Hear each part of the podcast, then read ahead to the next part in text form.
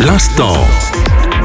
L'instant bande dessinée. Bienvenue, c'est Fabien avec vous pour évoquer le grand double almanach belge dit de Liège. Alors vous l'avez compris, c'est exceptionnel pour cette nouvelle année évidemment. On avait envie euh, d'évoquer ce double almanach belge qui est susceptible d'intéresser aussi les amateurs de bande dessinée. D'autant plus que les éditions Casterman publient euh, cet almanach pour sa 200e année. C'est en réalité un petit format de poche et l'almanach est un ouvrage annuel qui contient des informations pratiques telles que des calendriers, des éphémérides, des recettes de cuisine, des conseils jardinage. Il peut également contenir des informations plus générales, telles que des articles d'actualité, des biographies, des histoires. Les almanachs sont apparus au Moyen Âge et ils étaient initialement utilisés pour calculer les dates des fêtes religieuses et des événements agricoles. Au fil du temps, ils ont évolué pour inclure une variété d'informations pratiques et divertissantes. Ils sont aujourd'hui un peu tombés dans l'oubli, mais restent encore populaires, en particulier auprès des personnes âgées. L'almanach belge dit de Liège est un almanach belge publié depuis 200 ans. Il est l'un des plus anciens almanachs encore publiés en Belgique.